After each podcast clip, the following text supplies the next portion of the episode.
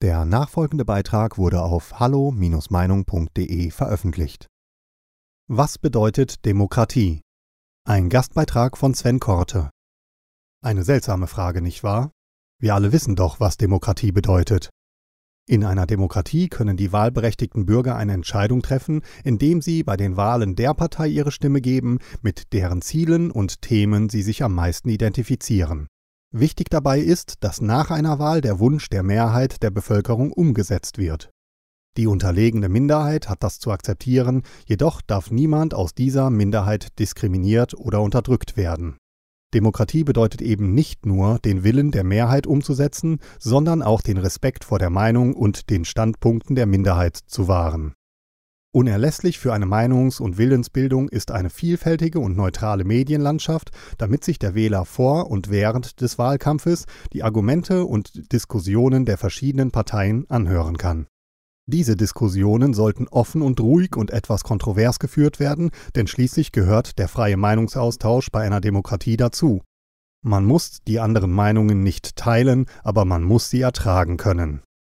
Dabei dürfen andere Meinungen nicht verboten oder eingeschränkt werden, Ausnahmen hierzu wären selbstverständlich Forderungen zur Abschaffung der Demokratie oder Aufrufe zur Gewalt und ähnliches. Eine der Kernaufgaben eines demokratischen Staates ist daher, die freie Berichterstattung der Medien sicherzustellen.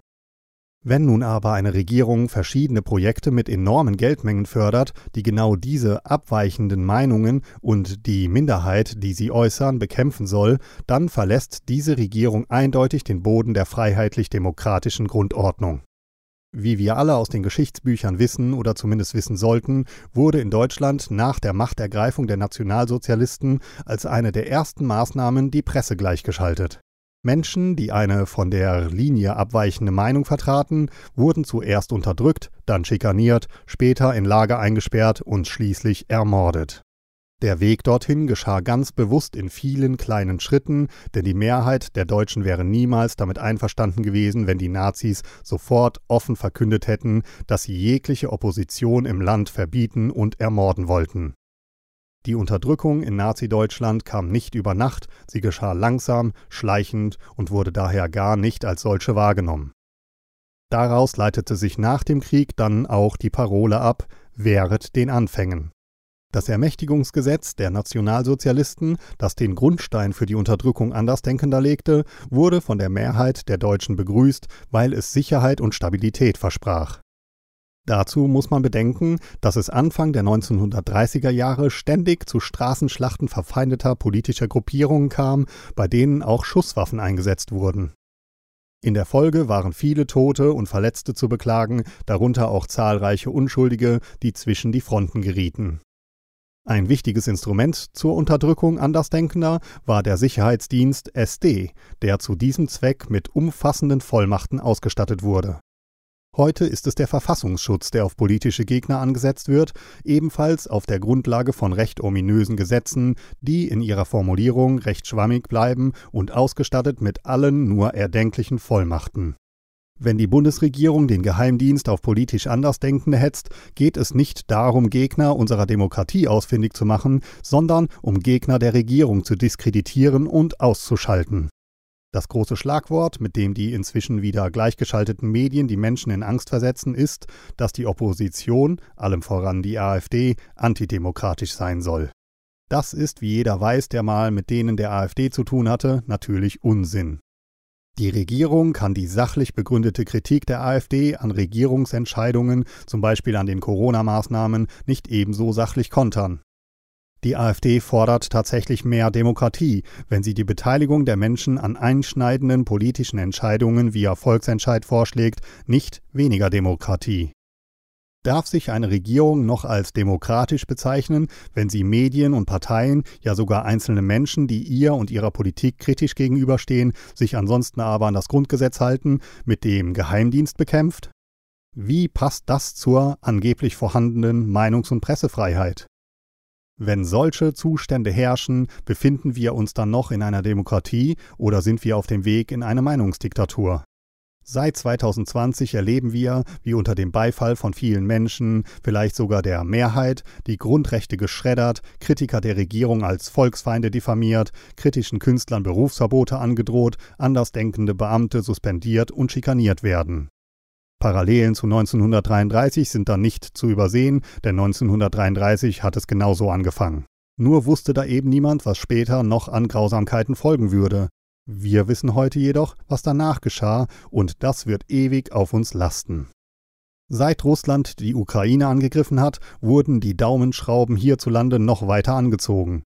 Den Krieg muss man nicht weiter kommentieren, Krieg ist immer schlecht und eine diplomatische Lösung wäre einer militärischen jederzeit vorzuziehen gewesen, das sehen wir wohl alle gleich. Jedoch wurde und wird der Krieg als Ausrede benutzt, um offene Zensur gegenüber ausländischen Medien und in den sozialen Netzwerken zu betreiben. Und heute können jedem, der zum Krieg in der Ukraine eine abweichende Meinung äußert, bis zu drei Jahre Haft drohen. Gerade aus der deutschen Geschichte sollte doch die Erkenntnis gereift sein, dass es zu nichts Gutem führt, wenn man sich der Regierung einfach in blinden Gehorsam unterordnet. Und erst recht führt es zu nichts Gutem, wenn aus der Kritik an der Regierung eine strafbare Handlung konstruiert wird. In einer Demokratie sollte es doch möglich sein, eine von der Regierungslinie abweichende Meinung zu vertreten, ohne dass man deshalb eine Gefängnisstrafe, den Verlust der Arbeitsstelle oder die soziale Ächtung befürchten muss. Das gilt heute im besten Deutschland aller Zeiten, jedoch leider nicht mehr. Leute wie Frau Faeser und ihre Ministerkollegen wollen keine Regierung mehr darstellen, sondern ein Regime, das sich selbst zwar als liberal und weltoffen bezeichnet, aber mit folgendem Satz beschreiben lässt. Wenn der Faschismus wiederkehrt, wird er nicht sagen, ich bin der Faschismus, nein, er wird sagen, ich bin der Antifaschismus. Genau das erleben wir gerade. Wer angesichts dieser Entwicklungen immer noch teilnahmslos mit den Schultern zuckt, weil er meint, das alles beträfe ihn gar nicht oder die Opposition hätte es nicht besser verdient, der sollte sich erinnern, was Martin Niemöller so treffend formulierte. Als die Nazis die Kommunisten holten, habe ich geschwiegen, ich war ja kein Kommunist. Als sie die Gewerkschaftler holten, habe ich geschwiegen, ich war ja kein Gewerkschaftler. Als sie die Juden holten, habe ich geschwiegen, ich war ja kein Jude. Als sie mich holten, gab es keinen mehr, der protestieren konnte. Laut Regierung sind heute Menschen, die für ihre Grundrechte eintreten oder eine von der Regierungsposition abweichende Ansicht vertreten, bereits der verfassungsschutzrelevanten Delegitimierung des Staates verdächtig und können vom Geheimdienst überwacht und ausspioniert werden. Das sollte man sich mal auf der Zunge zergehen lassen und darüber nachdenken. Anmerkung da es aller Erfahrung nach Menschen geben wird, die diesen Beitrag falsch verstehen möchten, hier nochmal in aller Deutlichkeit. Dieser Artikel verharmlost keinesfalls das Dritte Reich oder die Verbrechen, die von den Nationalsozialisten begangen wurden. Das Gegenteil ist der Fall. Gerade diese unvorstellbaren Verbrechen lassen die Menschen mit freiheitlich-demokratischer Gesinnung sämtliche Alarmglocken schrillen, wenn unveräußerliche Grundrechte eingeschränkt, wenn Oppositionelle als Volksfeinde diffamiert, vom Geheimdienst bekämpft oder mit Gefängnisstrafen bedroht werden. Das sollte jeden Demokraten aufhorchen lassen und dazu bewegen, das Treiben der Regierung äußerst kritisch zu hinterfragen. Bei diesem Beitrag handelt es sich um die Meinung des Verfassers.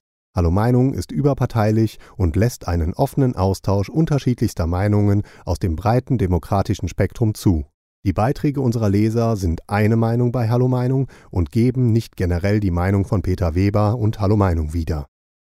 Liebe Zuhörer, ohne Sie wäre unsere Arbeit nicht möglich. Alle Informationen zu unserer Kontoverbindung finden Sie im Begleittext. Herzlichen Dank für Ihre Unterstützung. Weitere Beiträge von Peter Weber und Hallo Meinung finden Sie in den sozialen Medien wie zum Beispiel YouTube und Facebook. Wir freuen uns auf Ihren Besuch.